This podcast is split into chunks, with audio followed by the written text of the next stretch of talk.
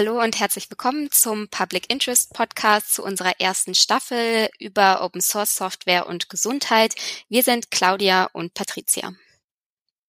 Genau, und in der zweiten Folge unserer Staffel zum Thema Open Source Software und Gesundheit, da sprechen wir mit Alina und Flo vom Verein Be Able.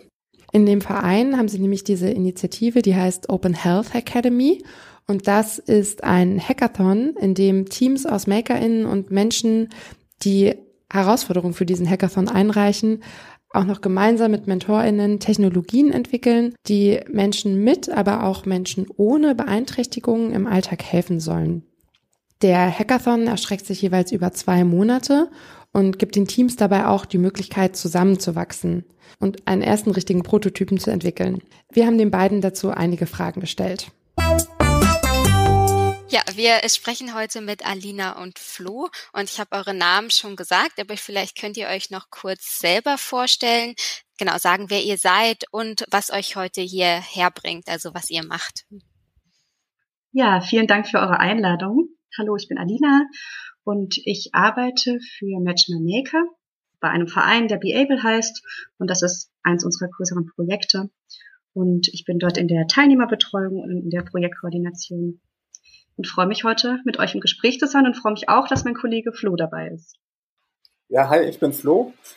Genau, ich freue mich auch total hier zu sein. Ähm, ich bin auch ziemlich begeistert gewesen von eurem Podcast und genau, ich bin bei ähm, Matchma Maker und der Open Health Academy so vor allem im UX und bei der Plattformentwicklung mit dabei, ähm, genau, aber auch in der Strategie. Super, dann wissen wir erstmal Bescheid. Und äh, genau, Flo, du hast jetzt gerade schon äh, nämlich hier das große Stichwort erwähnt, die Open Health Academy. Da ähm, würden wir sehr gern einmal genauer von euch hören, was das eigentlich ist und ähm, an wen ihr euch damit richtet. Mhm. Genau, also die Open Health Academy ist ein Hackathon-Format, ähm, wo wir Menschen mit einer Beeinträchtigung und Maker zusammenbringen, damit die in Co-Creation-Teams gemeinsam Hilfsmittel entwickeln, die dann Open Source veröffentlicht werden danach. Und die Sache, also es gibt, ich habe auch schon gesagt, so Open Health Academy und ähm, Matchma Maker, das sind im Grunde, ähm, das ist eine Sache inzwischen bei uns, die ist aber im Verein, aber sozusagen aus ursprünglichen, verschiedene, zur, gleich, sind zur gleichen Zeit entstanden, allerdings gab es verschiedene Leute, die es gemacht hatten. Open Health Academy ging eigentlich los, zusammen noch mit einem Carables Konsortium, das ist ein europaweites Konsortium, also Leute aus den Niederlanden, aus Mailand, in Italien, ähm, aus den USA auch und aus Belgien und Österreich. Irgendwie mit denen zusammen haben wir so Carables gegründet und wir waren sozusagen einer von den zwei deutschen Beteiligten oder drei deutschen beteiligten Initiativen da drin. Genau, und da werden eigentlich Produkte auch gezeigt, also die medizinischen die Produkte, die dabei entstehen und Genau, und auch das Wissenstransfer soll darüber stattfinden. Und genau, und so ist eigentlich als Teil von, von Carables haben wir die Open Health Academy gestartet gehabt im Verein. Und gleichzeitig hatten wir auch die Idee, eigentlich eine Matching-Plattform zu machen zwischen Menschen mit Beeinträchtigung und den Makern. Und so ein bisschen wie ein Tinder für Menschen mit außergewöhnlichen Problemen und Menschen mit außergewöhnlichen Fähigkeiten und kreativen Ideen, um die dann zusammenzubringen. Und in der Anfangszeit haben wir dann gemerkt gehabt, wir wussten gar nicht so richtig bei Matchmaker, wie wir anfangen sollen, haben gesagt, okay, wir begleiten jetzt die Academy noch und sind auch aktiv mit eingestiegen. Und in der Zeit war das auch, die zwei Sachen waren so miteinander verschmolzen, so nah, dass wir gemerkt haben, auch von Matchmaker bei der Plattform, okay, das ist eigentlich, Open Health Academy ist unser, unser Service Prototype. Und wir machen das im Grunde, verschmelzen noch mehr und gehen noch mehr zusammen, vor allem als wir komplett auch digital geworden sind. Und zum anderen für die Open Health Academy, weil die angefangen hat und wir aus unserem Erfahrungsfeld eigentlich auch mehr aus dem Analogen. Also wir arbeiten viel mit Design Thinking, Innovationsworkshops, aber im Inklusionsbereich. Und wir haben dann gemerkt, okay, das ist aber jetzt eine Möglichkeit, auch tatsächlich zu skalieren, weil natürlich es braucht immer für Events irgendwie, das ist immer ein begrenzter Zeitraum, es braucht die Organisation, können auch eine begrenzte Anzahl von Leuten teilnehmen und ist immer natürlich auf dem Ort und wir waren da, weil wir die meisten von uns in Berlin sitzen, auch immer sehr Berlin zentriert war die, für uns so die Möglichkeit, die sich mit Mechameka eröffnet hat, irgendwie das sozusagen ortsunabhängig anzubieten und auch mehr Leuten. unser Ziel ist davon, das im Grunde viel mehr Leuten auch zugänglich zu machen und unabhängiger zu machen, auch von, von Orga-Teams. Genau, das ist, ich bin jetzt schon ziemlich eingestiegen. Es gibt ja auch viel zu sagen. Genau, also ich habe mich auch äh, vorher auf eurer Webseite umgeguckt und mir mal einige von äh, den Sachen angeguckt, die so im Rahmen von von diesen Events irgendwie entstanden sind. Ich hatte jetzt den Eindruck, dass es auch relativ viel Hardware dabei ist, aber du hast ja jetzt auch schon mhm. gesagt, so ne, es gibt irgendwie eine weite Bandbreite und von dem, was du jetzt gesagt hast, habe ich den Eindruck, dass durch dieses Tinder quasi die Leute, die die äh, Bedürfnisse haben, dann mit den Leuten, die sie umsetzen können, äh, zusammenfinden. Aber kannst du noch ein bisschen näher darauf eingehen oder Alina, du auch, wo, wie diese Cases dann entstehen, ähm, aus welchen Zusammenhängen oder Bedürfnissen heraus und wie dieser ganze Prozess dann abläuft, dass die Menschen zusammenfinden? Mhm. Also wir haben quasi ja ein Netzwerk, mit dem wir viel arbeiten, wo wir das viel über Social Media streuen, aber da geht auch ganz viel natürlich über Kontakte und über Weitersagen und hey, ich habe da was gehört und viele Leute, die zu uns kommen, haben das eher von Bekannten oder Freunden gehört, dass es dieses Projekt gibt und hey, das wäre doch vielleicht was für dich, du hast doch mal erzählt, wenn das so und so ein Gegenstand gäbe, das wäre total cool, wend dich doch mal an die. Das heißt, inzwischen viele Cases, die eingereicht werden, da haben wir keine, haben wir selber gar keinen persönlichen Kontakt gehabt davor, sondern die haben das entweder im Internet gefunden oder eben über die Matching-Plattform sich einfach ganz selbstständig angemeldet. Also bei Match My Maker kann man sich, da gibt es drei Anmeldefunktionen. Man kann sich sowohl als Case Provider, also als jemand, der die Herausforderung da eingibt, anmelden und dabei ist es erstmal gar nicht wichtig, ob man selber die Einschränkung hat oder ob man das für jemanden macht. Also wir haben zum Beispiel gestern mit einem jungen Mann telefoniert, der für seine äh, Großmutter, die jetzt eine starke Seheinschränkung hat, der, der gedacht hat, oh, das wäre total toll, wenn die Unterstützung kriegen würde bei so Lesetätigkeiten und er kann das nicht leisten, weil er ganz weit weg ist. Aber da wird jetzt quasi was entwickelt, was dann die diese sehr eingeschränkte Frau nutzen kann. Und das ist ja auch ein Prototyp, der für ganz viele andere Menschen auch interessant wäre. Und deshalb, genau, ist ja die Idee auch, dass wenn die Sachen entstanden sind, oder das ist nicht nur die Idee, sondern auch die Realität, dass die dann eben als neues Carable hochgeladen und Open Source veröffentlicht werden, so dass wenn andere Leute vielleicht die gleichen Fragen bei Google eintippen, dass die diese Produkte finden, die zum Nachbauen so einfach wie möglich dort gemacht werden. Aber jetzt bin ich auch von der Frage, wo kommen die Cases her, ein bisschen abgeschweift. Genau, also im Endeffekt könnte man, glaube ich, sagen, ein Teil von Menschen aus dem Netzwerk, aus der Community und ein Teil von ganz neuen Leuten, die sich über Match My Maker eben anmelden als Case Provider. Und genauso können sich dann auch äh, Maker anmelden oder Mentoren anmelden, die eher eine soziale Position haben in der in den Teams. Genau, da ist das Matching, das äh, allseits bekannte Tinder-Matching ganz ohne Wischen, aber mit Klicken. Äh, genau, funktioniert im besten Fall. Okay, Cool. Ähm, ihr habt ja gerade schon so ein bisschen auch erwähnt, so die vielen unterschiedlichen Menschen, die ähm, da irgendwie dran beteiligt sind. Also einerseits gibt es irgendwie die ähm, Case Provider, die entweder selbst zum Beispiel eine Beeinträchtigung haben oder halt, wie du gerade gesagt hast, ähm, zum Beispiel ihrer Oma helfen wollen. Dann gibt's die Maker, also irgendwie Leute mit ganz unterschiedlichen so Erfahrungshintergründen, mit ganz unterschiedlichen Expertisen auch und so mein Verständnis war jetzt, dass die so während dieser Academy-Tage dann auch sozusagen zusammenarbeiten und auch zusammen an diesen Lösungen arbeiten und dann irgendwie so Teams bilden. Es gibt ja, sage ich mal, in der herkömmlichen Softwareentwicklung jetzt nicht wahnsinnig oft, dass irgendwie die Teams so unterschiedlich sind und dass vor allem auch die Leute darin mitarbeiten, die eigentlich erstmal diese Bedarfe formuliert haben. Habt ihr das Gefühl, das führt mhm. zu anderen, vielleicht sogar zu besseren Ergebnissen als so herkömmliche Softwareentwicklung? Oder was, was sind da so eure Erfahrungswerte? Mir fällt es schwer, eine mhm. Qualitätsaussage zu, zu machen.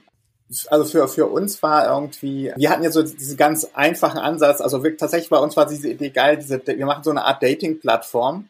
Nur dass beim Dating irgendwie, wenn die Leute sich kennengelernt haben, sich interessant finden, dann lässt du die am besten laufen. Da musst du nichts danach machen. Irgendwie als Pärchen findet man sich immer irgendwie zusammen.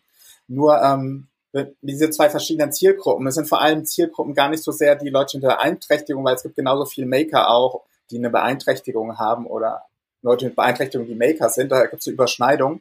Ähm, also auch bei uns viel. Die Sache ist aber von den Leuten, die ein sehr technisches Denken haben, sehr technisches Mindset haben und den Leuten irgendwie, die das nicht haben. Also da gibt es einfach einen großen Gap, auch in der Art von, wie werden Sachen angegangen, wie werden sie kommuniziert.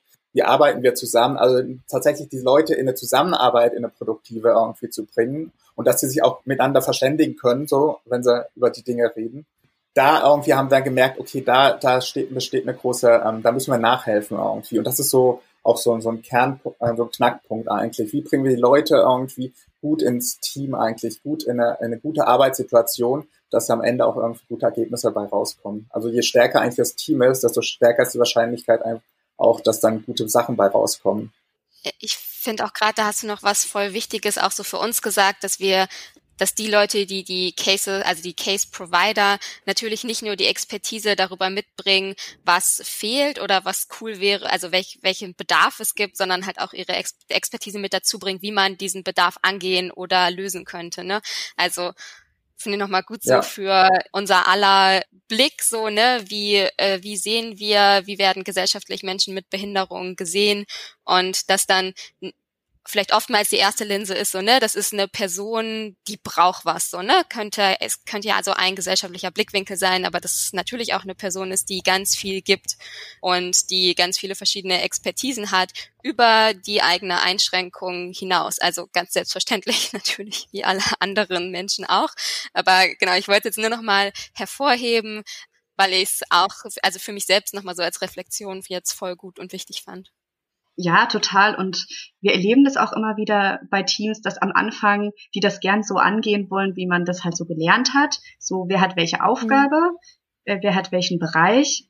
Und wir ermutigen die Leute immer, das da auch so fluider zu sehen oder dass eben nicht eine Person jetzt einen Bereich hat oder eine Aufgabe, weil dann wird ganz schnell die, der Case Provider zur Person, die am Anfang sagt, was ist das Problem und dann soll ja. die das noch einmal ausprobieren und am Schluss sagen, das ist gut und genau darum geht's nicht, sondern dass jemand eben sehr nah an diesem Prozess dran ist und auch eigene Ideen mit einbringt oder zum Beispiel ganz oft ist am Anfang, wenn man so sagt oder wenn man so fragt, was habt ihr dann schon ausprobiert, was sind dann so äh, erste Lösungsansätze, die es gab, dann kommt erstmal nicht so viel und im Laufe des Prozesses tauchen dann auf einmal ganz viele Ansätze auf, die es schon mal gab, die man gar nicht so richtig als mhm. Lösungsansatz auf dem Schirm hatte.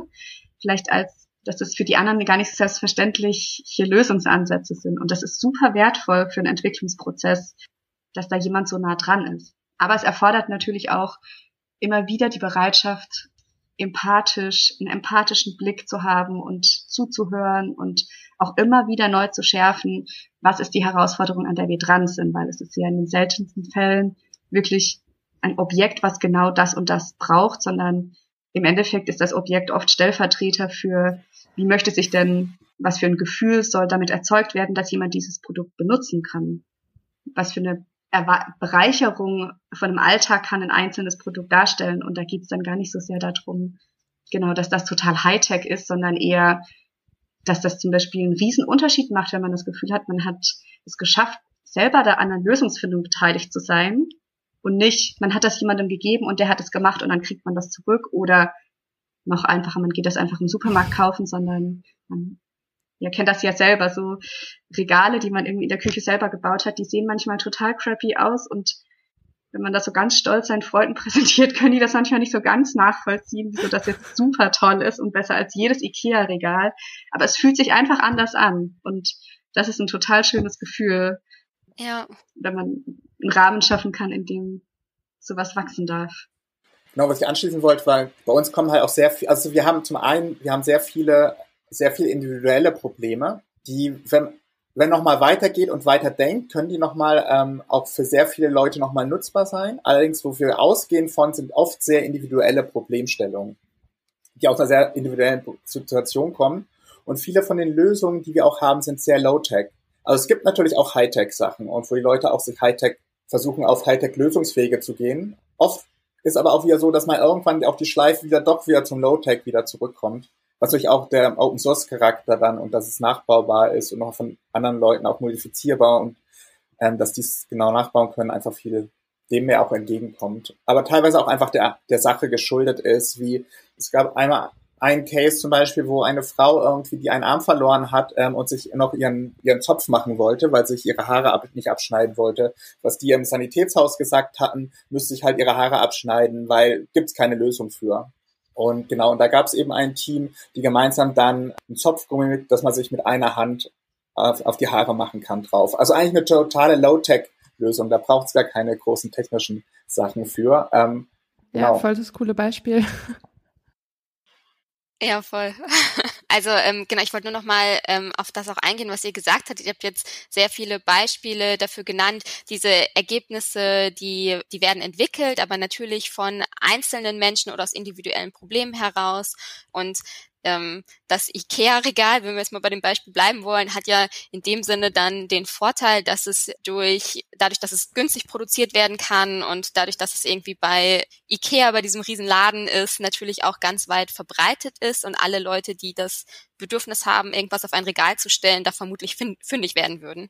Und was passiert mit euren Ergebnissen? Also wo können Leute die finden? Wie also wie, wie ist der Weg von den Ergebnissen, die dann bei euch entwickelt wurden? Bekommt ihr da auch Rückmeldungen zu? Also die Lösungen, die werden alle in einem äh, Format über die Dokumentationsplattform Welder bereitgestellt und eben auf Carables veröffentlicht und geteilt. Und es ist auch so, dass, also wir bekommen, man kann da quasi die Baupläne oder die Codes oder was auch immer das beinhaltet, das jeweilige ähm, Objekt. Man kann die downloaden und nachbauen oder eben nachprogrammieren. Und wir bekommen Rückmeldung auch, wie viele Seitenaufrufe so diese Seite hat. Nicht jetzt genau, wie viele Downloads passieren, aber in diesem Netzwerk, Flo hat das ja vorher schon angesprochen, das wurde schon total international gegründet und wir hatten erst vor ein paar Wochen ein internationales, internationales Netzwerktreffen. Das war total spannend. Ne? Da waren Leute aus Nepal zugeschalten, aus Brasilien und haben zum Teil Sachen weiterentwickelt gehabt, die andere Maker irgendwo angefangen haben oder jemand hat dann von einem Projekt erzählt, das er gerade macht und jemand anders sagt so, ah, mein Kollege, der hat da schon mal, hier, ich schicke dir gleich mal den Link und so. Also ganz viel funktioniert dann doch über Netzwerken, dass es da zum Austausch kommt. Aber wenn das quasi einmal veröffentlicht oder in eine bestimmte Präsentationsform gebracht wird, dann kann das auch seinen Weg finden. Also das ist jetzt oder was ich jetzt genannt habe, ist ja betrifft erstmal rein so internetbasierte Plattformen, aber es gibt durchaus auch Ausstellungen, wo Carables immer wieder präsentiert werden. In Brandenburg gab es neulich die Kreativsause. Das war ein ganzes Festival. Ich weiß nicht, ob ihr ähm, mit denen auch gesprochen oder mhm. Kontakt hattet. Dort wurden mehrere von den Carables gezeigt und konnten ausprobiert werden. Und also wir verleihen die auch regelmäßig, die, die wir im Büro mhm. sozusagen haben, wenn mehrere Prototypen entstanden sind oder wenn wir nochmal welche nachgebaut haben. Also wir haben auch schon Mails bekommen von Leuten, die dann geschrieben haben, so, hey, wir haben das irgendwie bei Freunden gesehen und wir haben das jetzt für uns auch gebaut und guck mal, bei uns sieht es ein bisschen anders aus. Also das ist total interessant und das erzählen Leute auch oft, wenn die hinkommen. Ja, ich wollte mir das jetzt mal anschauen und ich hätte auch Freunde, die daran mhm. auch interessiert wären aus meinem Freundeskreis oder Umfeld. Also dass da Bedarfe zwar in, auf eine ganz individuelle Weise angegangen werden, aber nicht unbedingt individuelle Bedarfe sind. Das zeigt sich dann oft, wenn man in die Entwicklung geht oder wenn dann mal was auf den Weg gebracht wird, dass dann auf einmal ganz viele mögliche Nutzerinnen, die man am Anfang gar nicht mitgedacht hat, da mitschwingen. Also wenn man dieses Zopfgummi-Beispiel von Flo gerade nimmt, eingebracht hat den Case eine Frau, die eben ihren Alltag mit einem Arm bestreitet, aber dieses Haargummi würde auch jemandem total viel bringen, der einfach viel Zeit mit einem Kind auf dem Arm verbringt.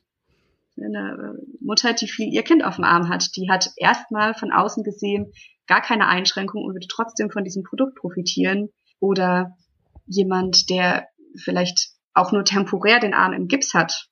Und das ist ja ein Blick, den man oder mit dem wir so sehr viel gerne arbeiten, dass wenn man versucht, barrierefrei zu denken, dann betrifft das überhaupt nicht nur die Menschen, an die man zuerst mal denkt, ach, die haben eine Einschränkung für dieses Gut, wenn die Bürgersteige flach sind, sondern mhm. ganz viele Personengruppen profitieren davon oder zumindest wird niemand davon benachteiligt, wenn der Bürgersteig flach ist. Ja, das ist total wertvoll, was da im Laufe eines Entwicklungsprozesses dazukommt und an, an Ideen oder an Sichtweisen, die das erweitert. Das finde ich selber persönlich auch immer total spannend, dass man am Anfang denkt, ah ja, äh, man hat das alles auf dem Schirm und dann am Ende des Prozesses ist man so viel reicher geworden an, an Erfahrung und an Wissen darüber. Und deshalb ist für uns auch immer wirklich der Prozess ganz stark im Mittelpunkt. Es gibt auch Produkte oder Projekte, die sind dann nach acht Wochen nicht mhm. abgeschlossen. Zum Beispiel, weil die zu komplex sind oder weil die haben dann ersten Zwischenstand erreicht. Und wir versuchen die Teams auch immer zu ermutigen darin, dass das dann gar nicht so ist, dass die Sachen nicht fertig sind und deshalb der, der Hackathon so gescheitert wäre, in Anführungszeichen, sondern dass diese Zwischenstände zum Teil ein genauso gutes Ergebnis sind, wie wenn das Ding da fertig stünde. Weil die vielleicht nochmal, ne, manche werden im Nachhinein weiterentwickelt, manche verbleiben auch in dem Status. Das ist genauso individuell wie die Cases sind dann auch die Lösungen, die dafür gefunden werden. Manche entwickeln sich total selbstständig weiter.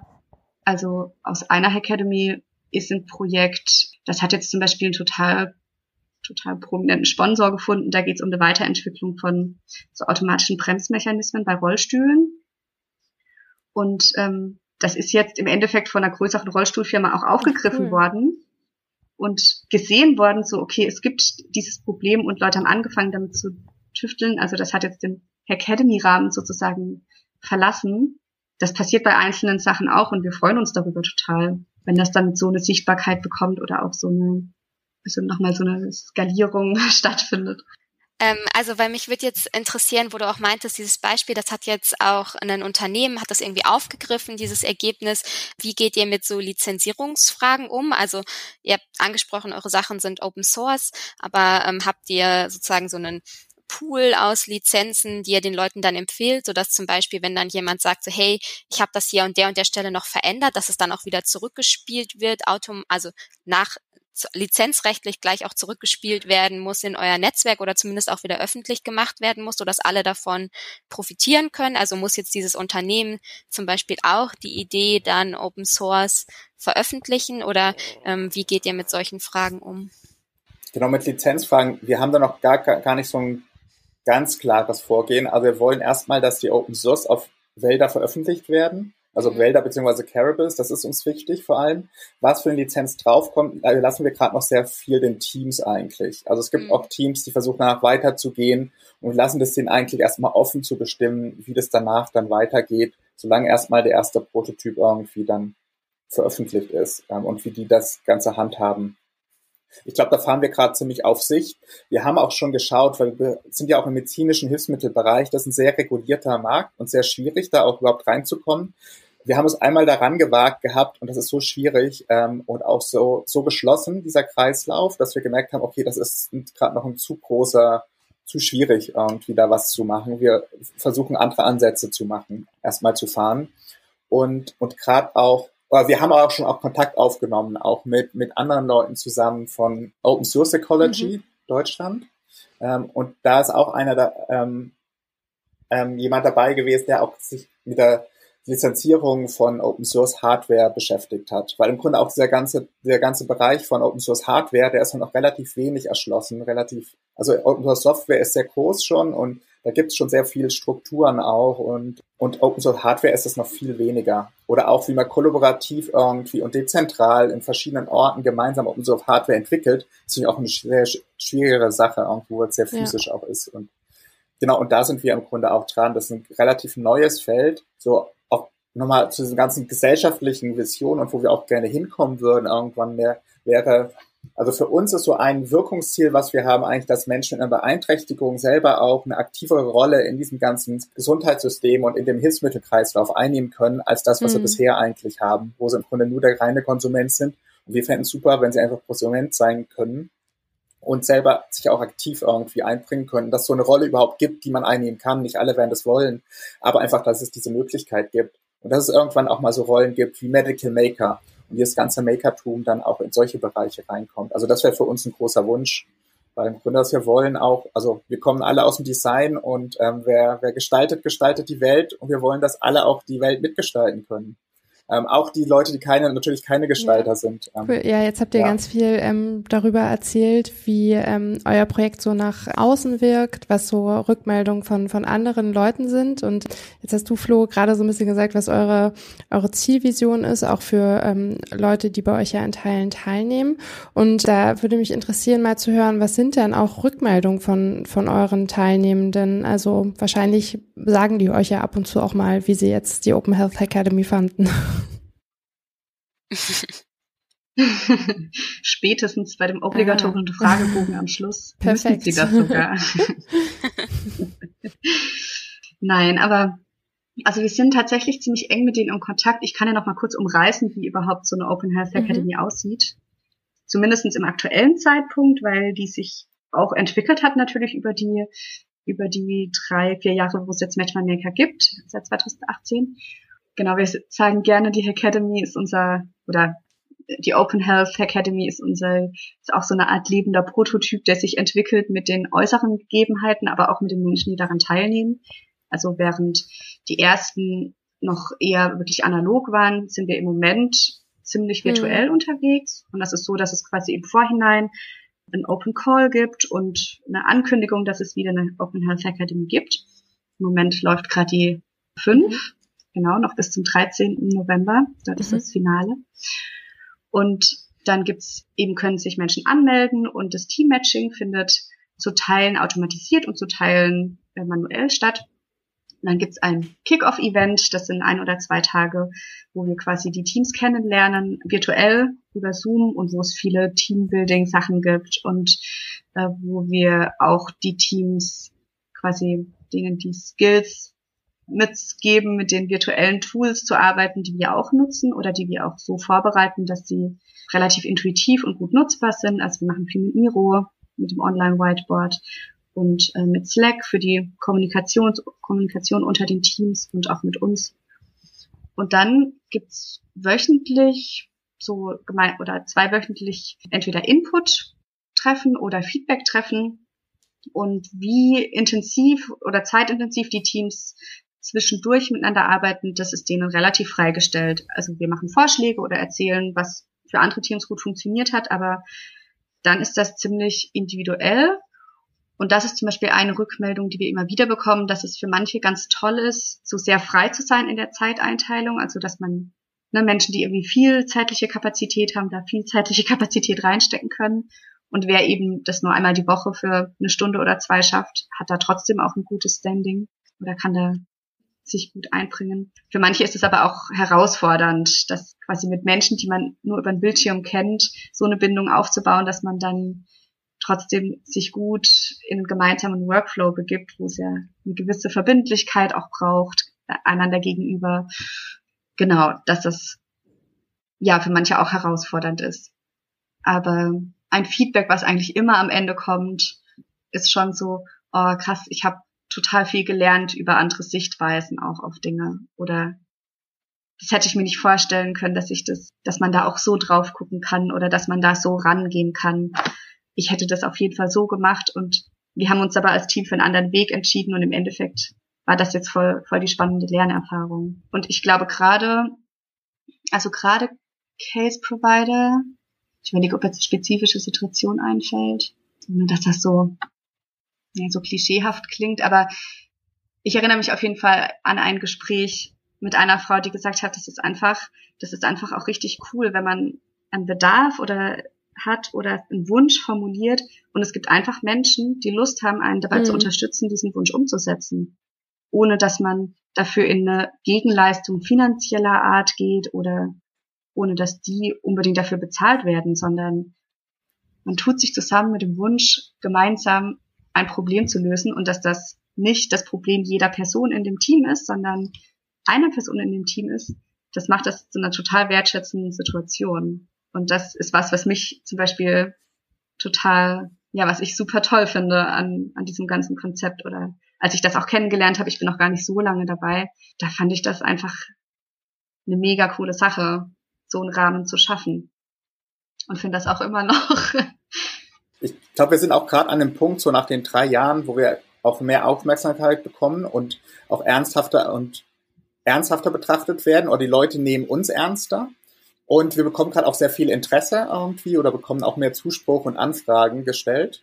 Gleichzeitig ist es aber auch so, dass uns sehr schwer fällt gerade, ähm, wie wir das ganz weiter am Laufen halten, weil wir so ein seltsames Twitter-Wesen auch sind. Also wir machen sowohl eine Entwicklung irgendwie, aber wir haben sowohl diese Plattform und den technischen Aspekt ähm, und dann gleichzeitig haben wir aber auch so dieses Programm, was wir eigentlich machen.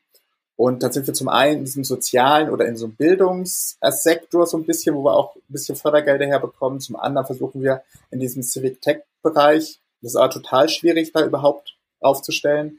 Also wie wir das Ganze am Laufen halten, ist gerade eine sehr große Schwierigkeit. da habe ich mich sehr verbunden gefühlt, als ich den ersten Teil von eurem Public Interest Tech gehört habe. Das war das erste Mal auch mit dem Begriff, aber auch sozusagen, was ihr da macht und auch die Schwierigkeiten, die angesprochen wurden, und auch in weiteren Folgen ja auch so, wie wir das Ganze weiter unterhalten werden. Ne? Und das Ganze nachhaltig auf Beine zu stellen, das ist gerade eigentlich eine von unseren größten Schwierigkeiten. Also ich glaube, der Zuspruch ist total da, aber dass das irgendwie auch gesehen wird und wo kommt das Geld her und wie können wir uns nachhaltig da aufstellen, um das Ganze weiter zu unterhalten, das ist gerade, da strugglen wir gerade richtig mit. Ja, und auch ein Geschäftsmodell zu finden oder so ein Ansatz ist total, ist, finde ich, sehr schwierig. Und es gibt auch keine Modelle, gerade in diesem Open Source Hardware Bereich und dann noch so ein spezieller Sektor, so ein spezieller Bereich, ist nochmal gerade echt eine Herausforderung. Und wenn es da Leute irgendwie gibt, die da draußen gerade zuhören ähm, und da Ideen irgendwie haben und, Ide und Ahnung haben auch von, von sowas wie ähm, Businessmodellentwicklung, auch von betriebswirtschaftlicher Seite, dann bitte kommt auf uns zu.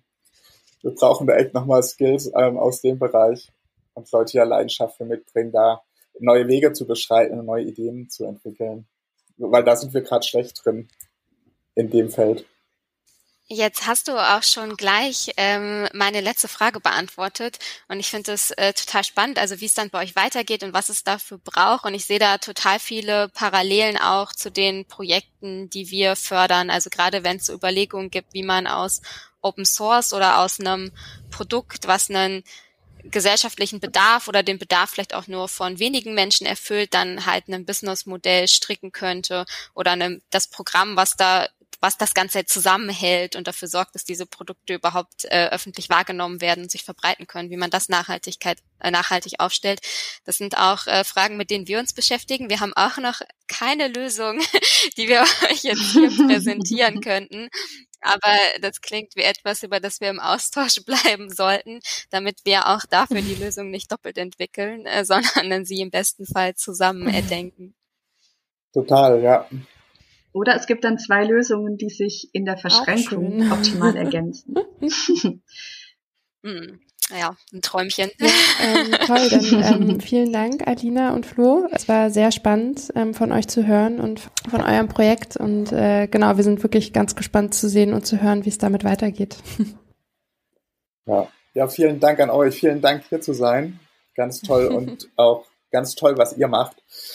Nochmal vielen Dank auch dafür. Ja, auch hier könnte man It's fast sagen. Match, ja, It's a match.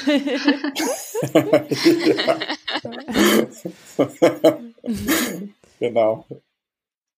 Swipe right.